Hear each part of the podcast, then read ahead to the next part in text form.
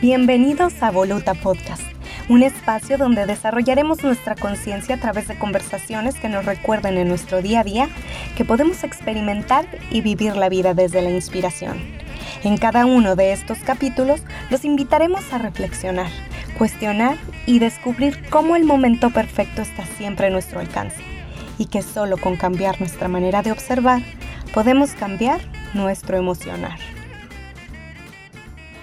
Bienvenidos al nuevo capítulo de Voluta Podcast. Yo soy Melissa Macuset y del otro lado, ¿quién está? Yo soy Amy Martínez. Soy Chira Solar y estoy aquí desde Chile nuevamente. No he cambiado de ubicación. Aún aquí. y bueno, hoy le vamos a hablar de la tabla de la conciencia. Muy bien. Bueno, entonces voy a empezar contándoles acerca de la tabla de la conciencia. Eh, este es un estudio que el doctor David Hawkins desarrolló durante un periodo de 20 años. Eh, me parece maravilloso porque él siendo un psiquiatra, lo que hizo fue eh, que durante 20 años estuvo realizando este estudio para que al final de todos estos años pudiéramos tener como consecuencia una tabla que tiene algo que nosotros le llamamos niveles de conciencia, que es donde podemos ubicarnos en dónde estamos cuando estamos, eh, en dónde estamos ubicados emocionalmente. Eh, bueno, para mí ha sido una gran herramienta poder decir en cómo me siento. No sé, ¿qué me cuentan ustedes?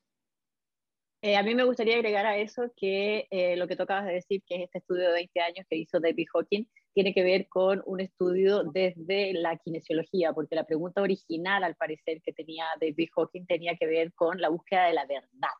Esa era como su pregunta y que, eh, y que estaba relacionada con la conciencia, qué es lo que realmente existe, ¿no? qué es lo que es, como una sola verdad.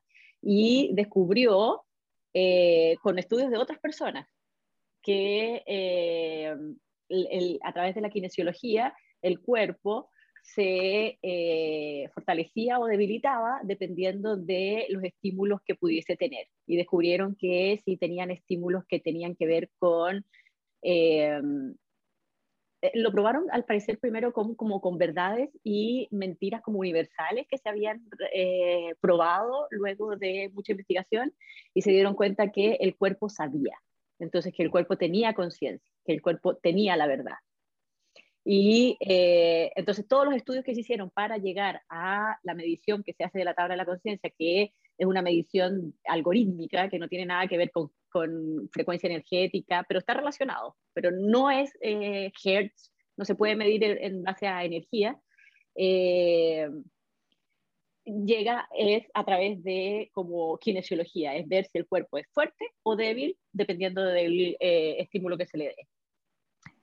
Oye, Tach, pero platícanos de qué se tratan las pruebas de kinesiología, porque a mí se me hace súper padre. Yo tengo la idea de que las pruebas de kinesiología son como a través de, como cátodos se llaman, que es el, el, cuerpo, primero, primero, nació así, de ver cuál era la fortaleza muscular del cuerpo. Eh, y luego, entonces, ellos fueron elaborando una prueba técnica que tenía que ver con, eh, que lo hacen con el brazo, ¿no? Que entonces la persona tiene que eh, mantener el brazo, uno de los brazos de manera horizontal o, perpendicular al cuerpo más bien, y otra persona mueve con dos dedos el brazo y ante un estímulo. Entonces, ¿qué es lo que hacía bien para el cuerpo y qué es lo que hacía, qué es lo que fortalecía el cuerpo y qué es lo que lo debilitaba? Y hacían pruebas con personas, con audiencias de mil personas. Entonces, a algunas personas le daban el edulcorante artificial y a otras personas 500 sobrecitos de edulcorante artificial y a otras 500 personas le daban vitamina C orgánica en unos sobrecitos.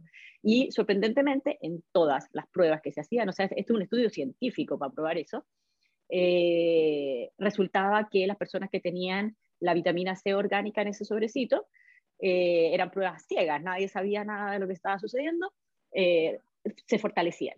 Y los que tenían el edulcorante artificial se, eh, se debilitaba. Y esto lo hacían con actitudes, pensamientos, personajes, sentimientos, asociaciones, entidades. Eh, y ante todo se probaba entonces cuáles tenían eh, más poder y otros que o más fortaleza y otros que tenían menos, se debilitaba el cuerpo. Y ahí nace entonces los conceptos de fuerza versus poder. ¿Ustedes, alguno ya las hizo o no? Sí. Yo también. Yo también, y la verdad lo hice mucho tiempo atrás, antes de conocer la tabla de la conciencia, antes de conocer a David Hawkins. Realmente yo lo aprendí en un, en, en un diplomado de trofología, o sea, de alimentación, y nos dieron esta herramienta de kinesiología esta prueba que se hace con el brazo para probar los diferentes suplementos y alimentos y ver cuáles, pues, digamos, nos caían bien o cuáles eran funcionales para nosotros y cuáles no. Y la verdad, sí, impresionante, lo hice conmigo, lo hice con mis papás, me puse a experimentar con todo el mundo que se dejó alrededor mío y sí, como dice Homero, de repente entra como en este rollo de, mi papá que es súper como del lado racional y científico era así como de que, ¿qué es esta onda, no? Y, y, de repente, pues sí, como en este rollo también de, de lo espiritual y demás, está muy padre. Y otra cosa es, eh, hay como un conocimiento nato de la verdad, ¿no? Hay como cierto reconocimiento. Eh, por ejemplo, si ahorita dijéramos, vamos a ponernos todos en posición de vergüenza, intuitivamente o sea, todos nos vamos a encorvar de hombros, nos vamos a ir hacia abajo. No, esta no es una posición de fuerza, o sea, de, de poder más bien. Esta es, esta es una posición de, de, todo lo contrario, de una completa falta de poder, estar encorvado, eh, débil. Eh, bueno, es una posición que mundialmente se puede reconocer como una posición de, de, de vergüenza. Sin embargo, si tú tomas una posición de poder, inmediatamente las personas lo que haríamos sería, bueno, ponernos con este, los hombros en alto, cabeza en alto, y inmediatamente se, se siente un cambio, ¿no? Entonces, de hecho, cuando lo dices, cuando, cuando lo dijiste, fuerza, inmediatamente. inconscientemente poder, y yo puse los hombros hacia atrás rápidamente. y, y, hay algo ahí que sabemos que es verdadero, y esto es lo que está midiendo esta tabla está midiendo eso, como decías, esa verdad. Eh, eh, de hecho, tenemos la tablita así como gráficamente dividida en dos partes. Y entonces cuando nosotros estamos en la tablita, en la parte de abajo, cuando estamos en estos estados de conciencia em, medio, pues no funcionales, digamos, es cuando estamos en ego, es cuando estamos en falsedad y como dices tú, es cuando estamos en fuerza, ¿no? Y cuando estamos en fuerza entramos como en este estado de contracción, donde nos ponemos a veces en modo de, en modo de víctimas o donde nos ponemos en estos lugares donde estoy lista para atacar, para defenderme, para, este, para pelear o para sufrir, ¿no?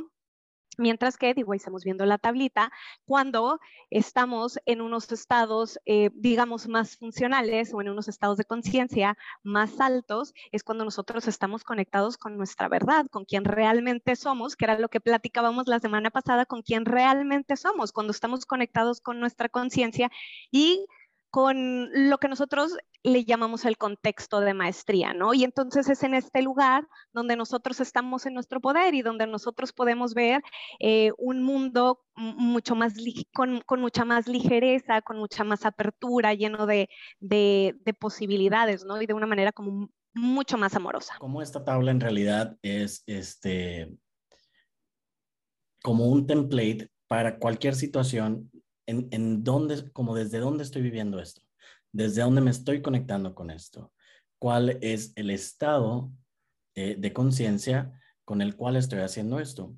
Y entonces yo podría aparentemente estar comiendo lo que, no sé, algún nutriólogo o alguna revista, eh, la, la sociedad me diga, esto es súper saludable.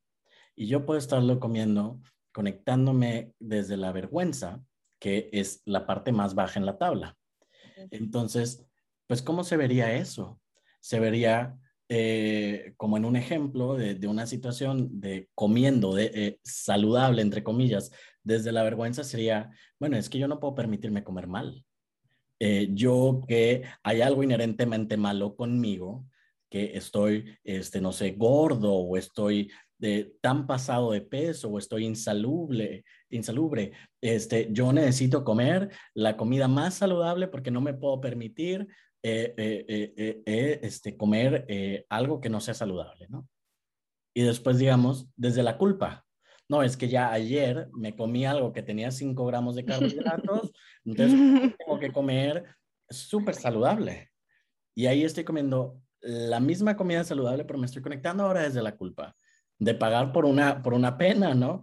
Eh, a lo mejor desde el temor, ¿no? Este, bueno, estoy comiendo súper saludable porque este, si este alimento no fuera saludable me podría dar cáncer, eh, me podría dar colesterol.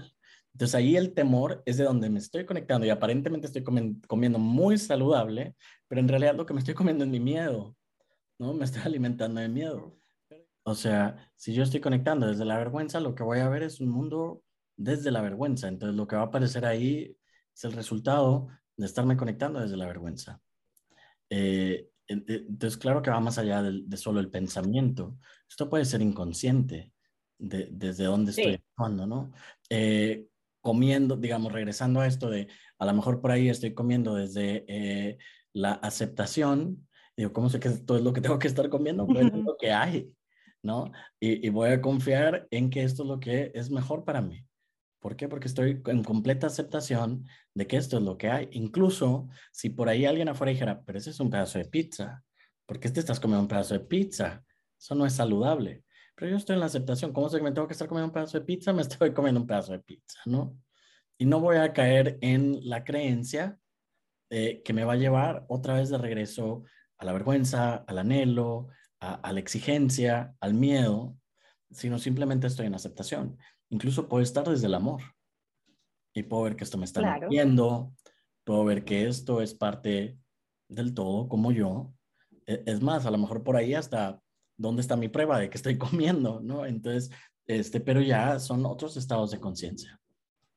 Sí, te pusiste cuántico ahí. Oigan, y entonces, sí. Oigan, y entonces, ¿cuál diríamos que es como la importancia o la función útil que podríamos sacar de la tabla de la conciencia. O sea, uno es decir, bueno, ¿dónde estoy? ¿No? Como ubicarnos en en qué lugar estoy y, bueno, si nos encontrásemos a lo mejor en un lugar de falsedad, en algún lugar de exigencia, enojo, sufrimiento, vergüenza y demás, como, como ver este a lo mejor foquito de decir, bueno, aquí estoy y esto no me está funcionando y, y mm, y bueno, como decía Homero, ¿dónde quiero estar, no? ¿Dónde quiero estar? Pero ustedes, ¿qué opinan? ¿Cuál es o cuál han encontrado ustedes también que sea como eh, la importancia o, lo funcional eh, de usar la tabla de la conciencia o de conocer la tabla de la conciencia? Bueno, fíjate cómo la mayoría de nosotros estamos, o sea, como humanidad pareciera ser que ahorita un tema muy común es la ansiedad. Y cuando vemos en el estado de conciencia en el que estamos como humanidad, no estamos muy lejos del temor, del miedo como estado de conciencia. Entonces, no es sorpresa que la mayoría de la gente viva en ansiedad. ¿Por qué? Porque estamos proyectando miedos del pasado hacia un futuro y eso que hace, fíjate, lo que hace en el cuerpo es prepárate. Prepárate para todo lo que pueda suceder. Entonces vivimos en constante estrés.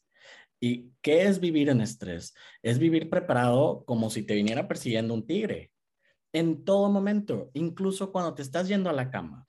Entonces, ¿cómo se vive? ¿Cómo es para el cuerpo? ¿Cómo es para la mente? ¿Cómo es para las emociones? ¿Cómo es para el colectivo estar viviendo en ese estrés? Y entonces por ahí, esto de hacer conciencia, de liberarnos de este estado de conciencia que está en falsedad, porque estamos en constante estrés de algo que ni siquiera está sucediendo. No nos está atacando un tigre. Nada es tan crítico como parece. En realidad, lo que estamos proyectando del futuro son imágenes. No están sucediendo en este momento. O sea, la mayoría de las personas, si las detienes en ese momento, ¿qué está pasando en este momento? Pues estás divina enfrente de la computadora en tu casa, con un techo, con comida, respirando, con corazón latiendo. Entonces, hay una cantidad de recursos, de energía, de emociones que se están yendo hacia, hacia lo que decíamos ahorita, lo contrario de crear, sino estamos yendo hacia, bueno, hacia ese hoyo negro que es un estado de falsedad. Sí, a mí, a mí la tabla de la conciencia particularmente me gusta, eh, me gustaría como unirla con la prueba kinesiológica. ¿Ya? Porque me parece que es una herramienta que va como junto con pegado, como dicen ustedes los mexicanos. Eh, aquí en Chile. ya estás aprendiendo, Tach.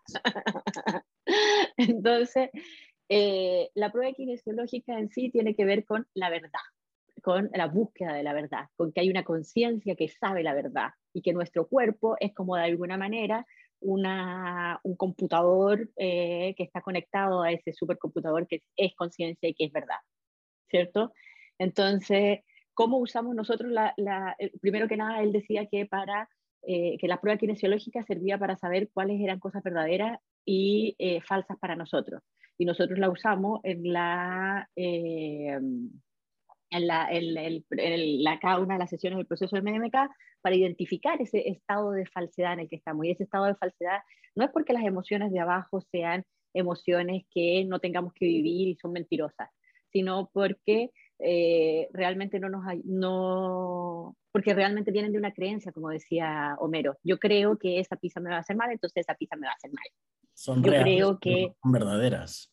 Eh, eh, exactamente, son reales, pero no son verdaderas. Entonces, eh, para mí, en mi uso diario y en lo de las sesiones, es para esa identificación de falsedades, de el reconocimiento de que hay algo que mi cuerpo sabe que es verdad y que, eh, pero mi creencia, mi ego dice, es como intuición contra ego, ¿no? O sea, como una persona sin tener la tablita, como una persona sabe que está en falsedad.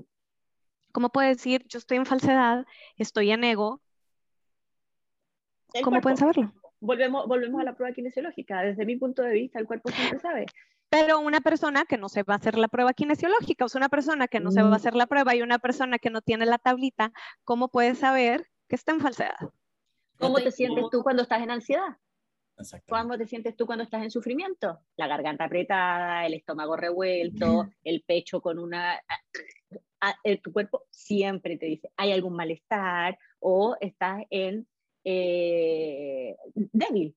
Cuando estamos en vergüenza, en culpa, estamos tirados en la cama, eh, no tenemos fuerza para hacer cosas, estamos poco creativos. Mm, eh, la, la fortaleza del cuerpo, la debilidad del cuerpo te dice que estás en un estado de falsedad.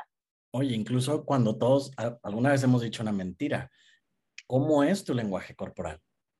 Es que estás diciendo una mentira y es que no quieres ver a los ojos, bajas la cabeza, sientes algo te tensas, te tensas, haces una muequita aunque no sabes qué estás haciendo. Volteas el ojo para el otro lado. Y te sudan las manos, ves hacia el otro lado, porque el cuerpo sabe, ¿no? Este es un termómetro, es un barómetro para la verdad, ¿no? Y también, eh, sin embargo, podemos pasar eh, sin reconocer eso. Y eso es donde también tenemos que traer conciencia mediante estos trabajos que son trabajos de conciencia de, ah, ok, cuando yo hago esto, cuando yo pienso de esta forma, cuando yo actúo de esta manera, cuando eh, acciono desde, este, desde esta intención, el resultado es este, ¿no? Entonces, cuando yo creo esto, dolor en el estómago. Cuando yo creo esto, cuando yo, eh, no sé, digamos que yo me exijo mucho, entonces, cuando yo estoy en exigencia, el resultado es opresión en el pecho, tengo el cuello este, eh, no puedo dormir, eh, siento un vacío, eh, reacciono, después me voy al enojo. Y entonces ahí vemos, ah, ok, bueno, ese es el resultado de estar en este estado de conciencia. Y vas haciendo conciencia de que cuando estás ahí, resultado, esto.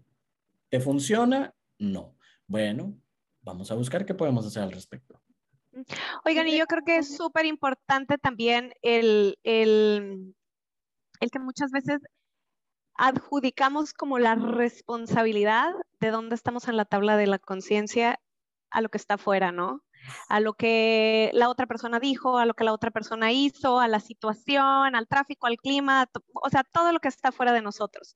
Y creo que es bien importante recalcar que lo que en realidad nos lleva a estos lugares, en la, bueno, a cualquiera, ¿no? A los de abajo o a los de arriba, a lo, lo que nos lleva a los diferentes niveles de conciencia es lo que está dentro de nosotros, ¿no? Lo que estoy pensando, lo que estoy creyendo, lo que estoy sintiendo acerca de lo que a lo mejor estoy viendo en el exterior, ¿no? Lo que estoy viendo en la otra persona o en las otras personas, o lo que estoy viendo en mi medio ambiente, o lo que estoy viendo en las situaciones que están afuera.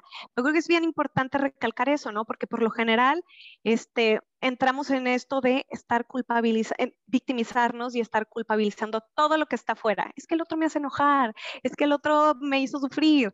Y, y, y ver que está que el trabajo es mucho más fácil de lo que pensamos porque todo viene de nosotros, todo viene de adentro. Y ahí de verdad estás hablando del poder y la fuerza, porque cuando tú te enfocas en el afuera, estás entregando todo el poder. Tener el poder, regresar a estados de verdad, de verdad requiere que retomes ese poder, te vayas hacia adentro y, veas eh, o sea, retome, te salgas de ese estado de la víctima, ¿no? Estar en la víctima es haber entregado completamente tu poder. Entonces, un estado de completa falsedad. Retomar ese poder es valentía. Y de ahí para arriba, ¿no? En la tabla de la conciencia, ¿no? ¿Y cómo, cómo, cómo en, las, en, las, en las sesiones que, que hacemos preguntamos, ¿dónde sientes esta emoción? Entonces, tú la, tú la ubicas porque el cuerpo no miente. La mente tal vez te confundes y te enredas, pero el cuerpo está, tú lo sabes. Y me dio mucha luz, Homero, algo que mencionaste, que dijiste, em, es, es, es cierto, pero no verdad, algo así dijiste. Es real, pero no es cierto, porque... Es, real, pero no es cierto. Nosotros estamos formando nuestra realidad todo el tiempo. Ajá. Todo el tiempo. Sí, claro, como lo que pensamos como lo que pensamos que nos hace bien y que por el simple creencia, muchas veces que la traemos desde casa o desde la familia, por la simple creencia de que creemos que eso nos hace bien, el cuerpo reacciona sintiendo este malestar que puede ser físico, puede ser mental o emocional, tú te das cuenta de esa forma que en tu caso no te, no te hace un bien. Claro, fíjate, por ejemplo, ante una situación de cambio, alguien pudo haber interpretado pérdida. Porque si hay un cambio, pues muy fácilmente lo puede interpretar como pérdida, ¿no? Entonces, si yo lo estoy viviendo desde un estado de conciencia de pérdida, o sea, de carencia, eh, de victimismo, mi realidad va a ser, me siento muy triste, es más, estoy deprimido, estoy desmotivado, es que me duele mucho, es que estoy en carencia, es que perdí esto. ¿No lo puedes ver? Y sin embargo, alguien que está en otro estado de conciencia más amoroso, más desde el poder, más en la verdad, vería el cambio. Y, diría, ok, lo que sientes es muy real. Tus opiniones al respecto, muy reales, pero no necesariamente son la verdad. ¿Cómo lo sé? Otra persona puede estar viviendo esta misma situación desde, desde el cambio y a lo mejor abierta al cambio, emocionadísima por el cambio, ¿no? O sea, es como cuando ves una persona este, celebrando, llevando mariachi al divorcio y otra persona está, pero destrozada, que no puedes, no puedes separarse de la silla. Y las dos situaciones simplemente son, pero se están viviendo desde escenarios muy diferentes que están desde ahí formando una realidad. Entonces son muy reales, no necesariamente ciertas. Y qué hermoso eso que dices, Homero, porque la vida es un constante cambio y, creer que, el cambio eh, puede ser incómodo o, esto, eh, yo creo que es muy limitante, ¿no? O sea, y llevarlo a una sesión y tener este entendimiento y claridad, pues habría abriría todas las opciones. Hace rato Amy preguntó qué, ha sido para nosotros eh, el entendimiento de la tabla de la conciencia y yo creo que una de las cosas es poderte, la posibilidad de poderte mover de lugar.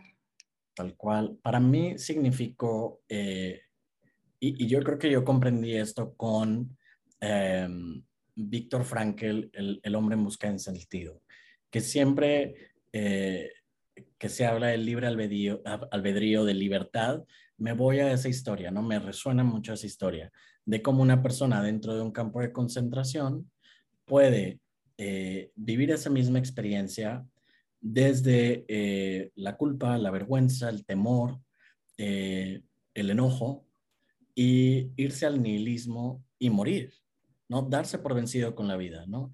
sentirse completamente victimizado, completamente sin deseo de, de, seguir viviendo, y otras personas, incluso en ese lugar, que para la mayoría de los estándares podría ser como lo peor que se pudiera imaginar, había personas que tenían tiempo para experimentar el gozo, el amor, la alegría, misma situación. Y eso no quiere decir que no estaban pasando por las cosas que estaban pasando, pero tenían esta absoluta libertad que nadie te puede quitar, que es desde dónde decides vivir una situación. Entonces, para mí eso es la tabla de la conciencia, es ante una situación sobre la que no tengo aparente eh, influencia, porque simplemente es, la verdadera realidad, es la vida, destino, otros le pueden decir, ahí yo no tengo mucho que hacer, no pareciera ser, pero sí tengo siempre eh, opción de decir desde dónde lo quiero vivir esa situación, desde qué nivel de conciencia. Y lo me puedo conectar desde lo más bajo, en la vergüenza, o entre más arriba, ¿no? Amor, iluminación, paz.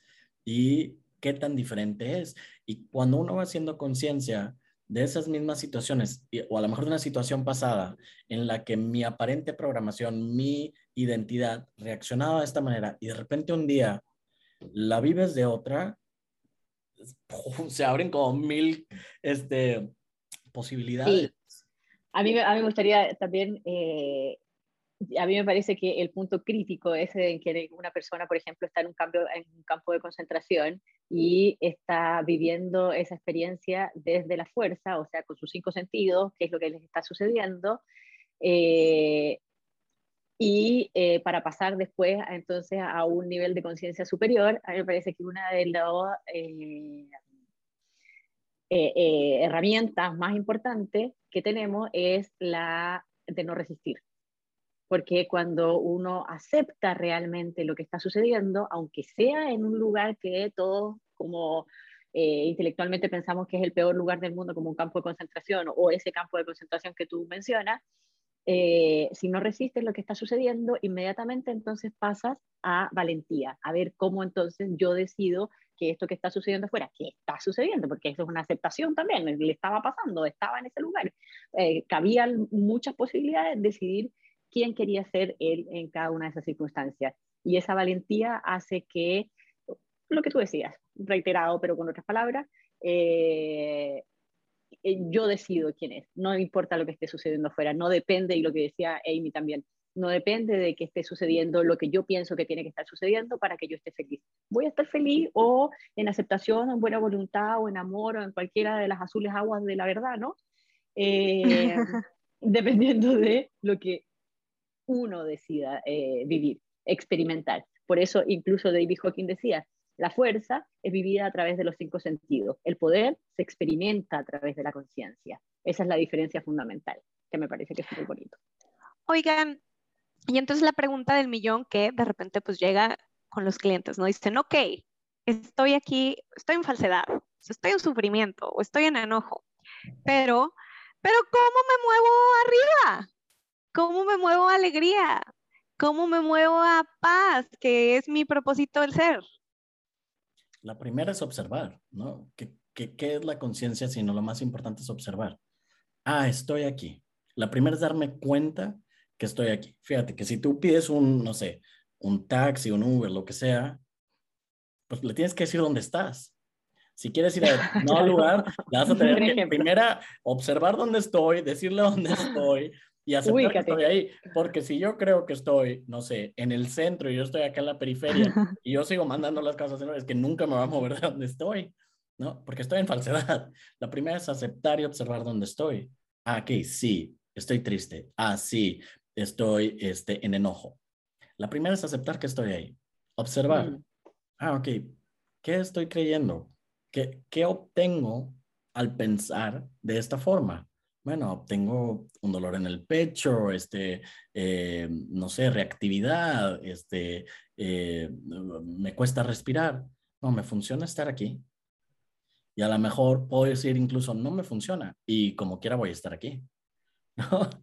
Entonces, bueno, la primera es desde, desde, mi experiencia, desde mi experiencia, cuando sucede esa aceptación que tiene que ver con el no resistir, o cosa, acepto ya, ok, ok, me siento así como la, como así me siento, como tú, tú dices, generalmente lo que yo he experimentado es que el 50% del sufrimiento se desvanece. ¿Y por qué es eso? Porque ya... En ese instante, ¿no? O sea, mismo en la tabla, si estamos pasando, no sé, de reconocer el enojo y aceptarlo, ah, entonces está entrando aceptación.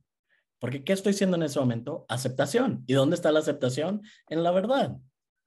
¿No? Está y muy arriba, en 350 está. Sí, y porque estás haciendo... y, sin querer, casi casi empiezo a experimentar el poder por el puro hecho de aceptar.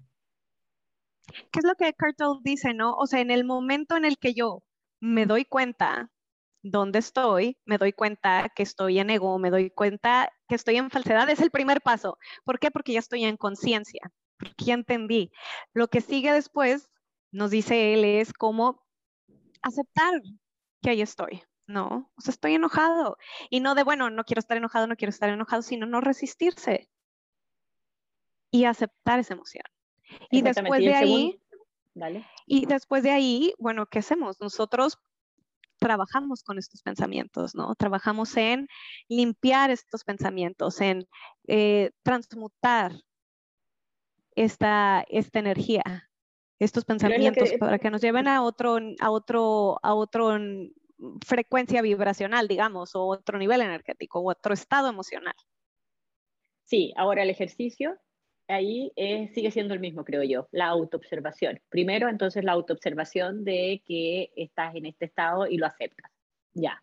Y después, entonces, la autoobservación de esta, ok, me produjo esto, que ya el 50% desde mi experiencia como que se, se cae un poco esa, cuando no hay resistencia, eh, pero luego autoobservar qué es lo que estoy pensando que hace que yo me sienta así. O sea, en contra de qué estoy yendo, qué quiero manipular, qué quiero que suceda de otra manera, qué creencia está saliendo ahí que yo quiero que esa otra persona me quiera o me mire o me eh, o actúe conmigo de, tal o cual manera o la realidad sea de otra forma. Entonces, em, es un trabajo de mucha valentía, pero sigue siendo solamente autoobservación ahí, solamente uno con uno mismo, ¿no? Y también eh, el siguiente paso, o sea, de observar, es cuestionar. Porque ¿qué es la falsedad? Sino el yo sé. Estoy en una identidad falsa que cree saber, que cree saber la verdad. Pero si me está doliendo, ya dijimos que el cuerpo me dice, ah, ah, estás en falsedad. Entonces, observo, acepto que estoy ahí y me cuestiono y digo, ¿es esto verdad? ¿Es siquiera verdad esto?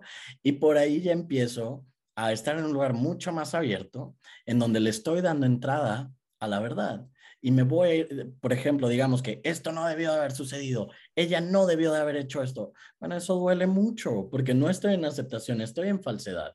Duele, duele mucho, me estoy peleando con la realidad. Sin embargo, si por ahí observo que estoy ahí, me duele, estoy abierto a buscar la verdad y a lo mejor aquí entra cualquier otro statement, cualquier otra cosa que sea más cierta, digamos que es más cierta decir, si yo creyera lo que ella creyera, yo lo hubiera hecho también.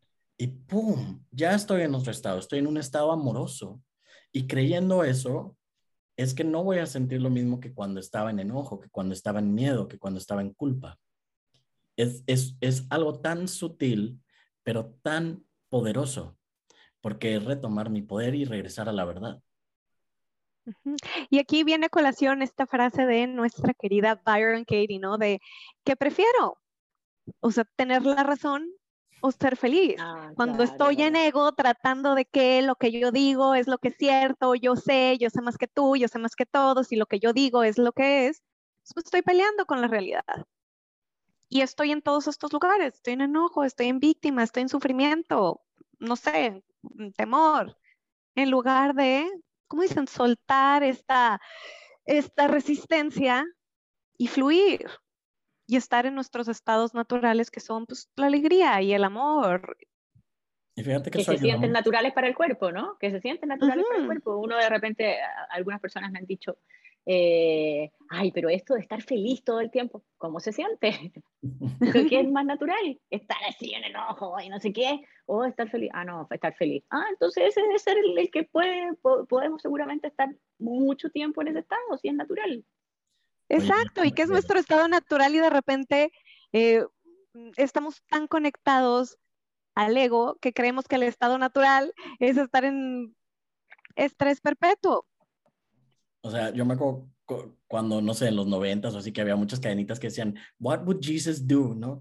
Porque es cierto, o sea, a veces cuando estoy en este lugar tan pequeñito, tan en la falsedad de, eh, de mis reacciones al enojo, estoy tan identificado con este hombre enojado, o a lo mejor ya he estado tanto en esa programación que ni siquiera me doy cuenta que estoy ahí, de repente pensar, cómo hay otras personas en otro nivel de conciencia y cómo reaccionarían ante la misma situación. O sea, no sé, a lo mejor me imagino en esta misma situación que haría Nelson Mandela o Mahatma Gandhi o cualquiera que sea la persona que respetes que esté en un estado más hermoso. Por ahí es tu abuelita que es tan pacífica, ¿no?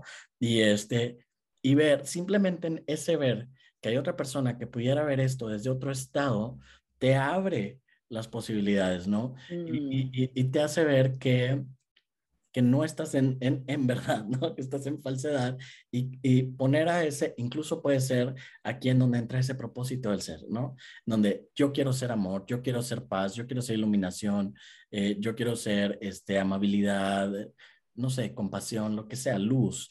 Y eh, desde ahí, desde esa ancla que es mucho más grande que esta identidad pequeñita, eh, puedo rápidamente estar en otro estado de conciencia.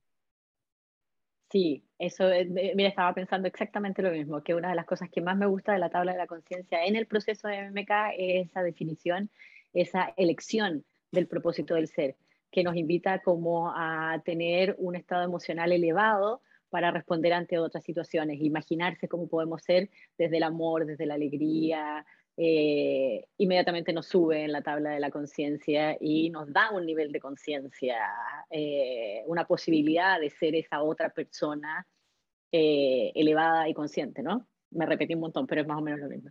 Muy bien.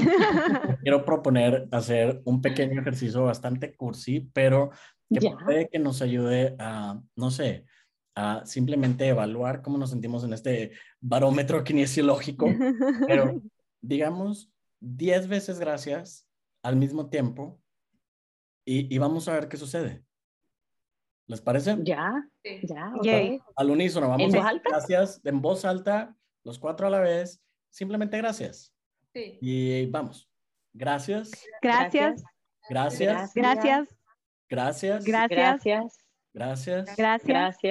Gracias. Gracias. Gracias. Gracias. Gracias. Gracias. Gracias. Gracias. Gracias. Gracias. Gracias. Se siente cada vez mejor. ¡Ay, qué bonito! y, es tan gracioso. Simplemente estamos diciendo una verdad, gracias. Ni siquiera, es más, a lo mejor ni siquiera estabas pensando en algo, pero tu cuerpo ya está, eh, no sé, con mucho más poder, con mucho más fuerza, incluso donde estábamos ahorita, que estábamos hablando de cosas súper honestas, súper lindas, pero nada más con esto es tan fácil regresar a la verdad. Sí, yo creo que las personas que puedan escuchar este podcast puedan experimentarlo, porque eh, realmente se siente súper bien. O sea, como que se me abrió el chakra del corazón. A mí también, lo sentí aquí en el Y como que... Ah. Mira, Mel, está como si se hubiese fumado algo. Mel está a punto de levitar. Él se quedó dormida, básicamente. está para la siesta. Y es solamente una palabra que tiene que ver con la verdad. Tienes toda la razón. Y es abrirte tanto al aprendizaje, ¿no? Si lo, si, lo, si lo pueden ver también, como cada una de las situaciones que nos puede bajar en la tabla de la conciencia, pueden indicarnos un camino de mucho aprendizaje, eh, eh, como tan interesante que es, es, parte de la vida también. Y descubrirnos que siempre estamos en nuestro poder y que siempre tenemos opciones y que siempre tenemos posibilidades. ¿Dónde estoy? ¿Dónde quiero estar? Oh. ¿Dónde estoy? ¿A dónde me quiero mover? ¿Quién quiero ser? ¿Quién quiero ser? ¿No? Nuestro tema de la semana pasada. ¿Quién quiero ser? Wow. Sí, y cuando nos preguntamos quién quiero ser, generalmente nos conectamos con ese ser, ¿no? Que tú misma dices. Pero también está en, en, en el libro todo este rollo de todas estas cosas que también a nivel energético nos influencian, entonces está todas las películas que escuchamos y la música que escuchamos y los libros que leemos, ¿no? Ah, Entonces, sí, a mí se me hace súper padre y súper... Así que este les va a subir el nivel de conciencia de todas maneras. Unos... ¿Cuántos, cu cu cuánto? ya ven que dice David Hawkins que, bueno, al leer El Poder contra la Fuerza, tu, tu, frecuencia aumenta 35 puntos, que normalmente si no lo trabajamos, si no trabajamos en nuestra vida, podemos elevarnos 5 puntos, pero al leer su libro del poder contra la fuerza, podemos elevar nuestra frecuencia 35 puntos. Oye, y también... Con este podcast... Ah. Mucho la atención que dice ahí, que, que él plantea en esto, en el poder versus la fuerza, es que hay personas que están en esos estados elevados de conciencia. Y aunque son pocas a comparación de, del resto de la humanidad, el poder de ellos están tan conectados con el poder que elevan, sostienen al resto de la humanidad. Entonces, fíjate qué cosa tan, tan bonita saber que hay personas allá afuera que están viviendo en un estado de conciencia tan amoroso, tan cercano a, a la verdad, que eh, básicamente son como un sol que ilumina, ¿no? Este, y, que, y que no se cansa de dar y que aunque algunos no sepamos, que aunque estemos a veces en estados de falsedad, que aunque nuestra conciencia esté limitada y baja, este, estas personas tienen tanto para dar, están tan conectados con la fuente eh, que sin saber nos están sosteniendo. Y qué lindo incluso ser esas personas que están elevando su estado de conciencia y se lo estamos repartiendo eh, desde un lugar muy amoroso a todos los demás porque todos estamos conectados. Sí, claro, de hecho conversábamos con Melissa, disculpa, estábamos conversando con Melissa también ese tema de cuál era nuestra intención al estar aquí sentados hablando. Mm. Eh, y yo me enrollo un poco más, Melissa la tiene súper clara. que tiene que ver con compartir esto que nosotros hemos aprendido con la intención de que muchas más personas puedan eh, estar en, en, elevados estados de conciencia, ¿cierto? Eh, que sin llevarlo a la exigencia, si lo sabemos, es una responsabilidad también entonces mantener esto, porque es David Hawking quien dice que una persona que está en un estado de paz puede contagiar a 90.000 personas a su alrededor. Es David Hawking, ¿cierto? Sí, sí, sí. Y de hecho, conforme va subiendo en la tabla, o sea, ese número se exponencia, porque si, si estás aquí son 90.000 personas y están aquí, o sea, va subiendo a millones de personas, dependiendo del estado donde estés. Entonces, qué padre que nosotros podamos estar en un nivel de, poder elevar nuestro nivel de conciencia y empezar por, este, influir, digamos, o, o, o, que nuestra energía o que nuestro nivel de conciencia empiece a, a, cambiar y empiece a modificar eh, el, el, de las personas que están a nuestro alrededor. El de Yo creo que solo con la intención se sube, ¿no? Sí, sí, sí. O sea, con que tú estés ahí, no es como que vayas a ir y predicar y enseñar y tal, sino con que tú estés ahí, eso empieza a permear en las personas que están a tu alrededor. Entonces empieza contigo, a lo mejor con tu familia, con tus amigos y, y, y bueno, con tu comunidad o tu, o tu, Sí, con somos tu comunidad. Mucho conscientes, somos mucho más conscientes, creo yo, de cómo las energías que están bajo la tabla de la conciencia permean alrededor que cuando una persona está en paz y permea también entonces y, y, y hace el mismo ejercicio. Yo creo, o sea, como, hoy mira, esa persona que es mala onda y entonces yo también me quedé así, como que me contagió. Y, y yo creo que nos decimos menos eso cuando una persona es súper pacífica y entonces uno le gusta acercarse a esa persona y estar ahí eh, porque se siente bien, ¿no? Estar al lado de personas que están en estados elevados de conciencia. Y es como de repente la gente dice cuando estoy con esta persona, ay, no sé, como que siento paz o como que siento rico, ¿no? O sea, siento padre. Oye, eh, otra cosa que dice ahí el poder de la fuerza es que aunque era un estudio científico, en realidad todas las espiritualidades del mundo ya estaban diciendo esto. Y entonces, fíjate, por ahí Mm. eh, me, me recuerda. No las religiones. Sí, incluso las religiones, ¿eh? Porque, por ejemplo, por ahí eh, eh, hay religiones que dicen, porque de tal manera amó al mundo que dio la vida eterna. Y esto habla también de lo mismo. ¿Sí sabes? O sea, cuando uno encuentra esto y dice, ah, ok, está conectándose desde el amor, ¿qué está trayendo el poder? O sea, son niveles de interpretación. Obviamente no estoy diciendo que, que, tengamos que creer una religión ni nada en absoluto.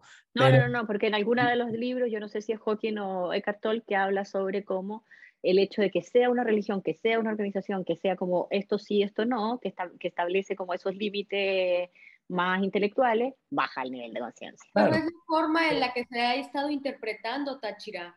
Lo que pasa es que yo... lo, lo, hemos tomado muy literal y no nos hemos ido eh, más bien a, a, cómo fue realmente escrito o lo que sea o dicho. Mm, sí, sí, sí. Mismo David Hawkins le llama religioni, religionismo, cuando la religión se vuelve eh, la verdad en vez de la verdad. Ah, claro. ¿no? Entonces, lo que es verdad es el amor. No, lo que es verdad es la verdad. Entonces, cuando, cuando crees que la religión es la verdad, ya hiciste la verdad eh, eh la o sea, Dios, y pues eso es falso, ¿no? pero si de verdad te conectas desde la verdad, válgame la redundancia, este, puedes darte cuenta que está diciendo el mismo mensaje, ¿no? O sea, de que si tú amas tanto, e, en realidad lo que estás dando es, bueno, la vida misma, ¿no? Y, y esto no habla de un personaje, habla de un estado de conciencia. Y fíjate que a mí me hace mucho sentido lo de, lo de lo de la interpretación, porque si antes eh, crucificaban a la gente y todo esto, y, hemos realmente como sociedad hemos ido avanzando o subiendo en nuestro estado de conciencia, pues ¿cómo esperábamos que interpretáramos estas palabras? Oye, a mí, a mí, me gustaría dar como algunos tips que da el libro sobre cómo hacer el ejercicio kinesiológico. Maravilloso. Ya, que es importante. Es, eh, lo primero es declaración es una declaración enunciativa, es algo que puede estar, o sea, que tiene que ser como una verdad, eh, presentarla como una verdad. En sí o no. Exactamente. Eh, y él eh, da algunos tips. Primero dice que con los ojos cerrados. Es importante que se haga con los ojos cerrados. Segundo, sin música, porque eso influye de alguna manera. sin anteojos, sin joyas, sin sombreros, porque también pueden influir como esos son los que dice David Hawking, que hizo 20 años de estudio con personas incluso inconscientes. Eh, y una cosa Interfieren con los flujos de energía. Exactamente. Y una cosa muy importante es que él recomienda que algunas personas podemos estar influenciados por el nivel de conciencia justamente en, que nos encontramos en el momento de hacer la pregunta y qué pensamos en el momento de hacer la pregunta. Entonces, como para liberar cualquier emoción, eh, él sugiere eh, hacer unos golpeteos en el timo, que está aquí como entre medio de, eh, en el pecho, y hacer unos golpeteos en el timo muy cerca del corazón y sonreír. que tiene que ver con el gracias que acabamos de hacer, con ponerse en posición, es liberar como una emoción. Eh, y lo otro es pensar en un ser amado. Eso inmediatamente te pone en verdad porque te conecta con la energía del amor. Eh, entonces, y además dice que nunca hay que usar el método para pelear. O sea, ah, yo tengo la razón, no tengo la razón, vamos a usar el método, vamos a ver quién tiene la razón, ¿cuál es la verdad? No, no resulta. Eh, él sugiere también que se pueda decir una frase que es en el nombre, de, en el nombre del bien más elevado. O sea, para que eh, eh, todas las personas que se vean involucradas en que digan verdad o mentira, verdad, sí o no, eh, resulte para el bien más elevado de todas esas personas que están involucradas. Y tratar de probar algo niega la precisión, eso básicamente. Entonces hacerlo pensando en que va a ser un bien para todos y, que, y eliminar algunos de los eh, estímulos externos que puedan influenciar la veracidad de la prueba.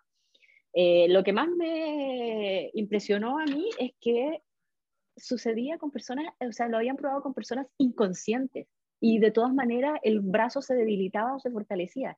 O sea, ahí no había ningún tipo de creencia ni pensamiento y aún así el cuerpo lo sabía. Oye, Tachira, yo te voy a, yo te voy a cuestionar eso que dices de las personas inconscientes. ¿Quiénes son esas, Tachira? Ahí estamos hablando de una distinción muy importante que existe en español entre conciencia y conciencia. con S y con C, porque una es el estado de simplemente estar en, eh, en vigilia, de estar despierto, que, que sería la conciencia, y la otra es un estado superior de, de, de conciencia, o sea, un estado superior de entendimiento, por decirlo así. Y eh, en español sí que Ah, significan cosas, cosas distintas. Porque uno puede decir, bueno, perdió conciencia y lo que está diciendo es que no está eh, despierto en cierta onda como más psicomotora, ¿no?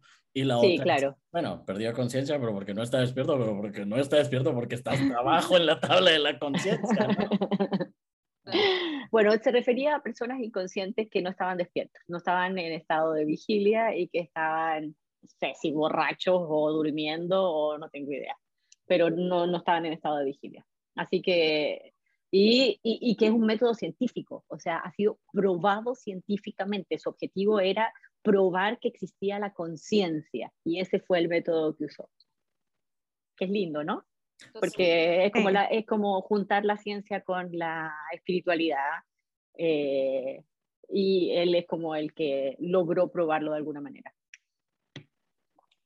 Y bueno, qué, qué agradecidos de que existe esta herramienta para el autoconocimiento. Sí, muy agradecidos de que exista. Eh, y una última cosa es que esta tablita, los numeritos que están en esta tablita, no son, eh, no me acuerdo cuál es la palabra que él usaba, como que uno podía acceder a ellos si pasabas de 200 a 250, eh, crecías 50, sino que cada crecimiento se multiplica por 10 al cuadrado, si no me equivoco. Son ¿Alguien se acuerda de cuál era? era? Exponenciales, exactamente. Entonces, si subes de valentía a neutralidad, es mucho el cambio que puede suceder. Ujú. No es 50 específicamente. Esos son los touchy tips. Y pues bueno, gracias por habernos acompañado en este capítulo de eh, Voluta, Voluta. número 2, sobre la tabla de la conciencia y ojalá nos veamos aquí pronto. Pues, saludos, yo soy Homero y me despido. Bye. Chao.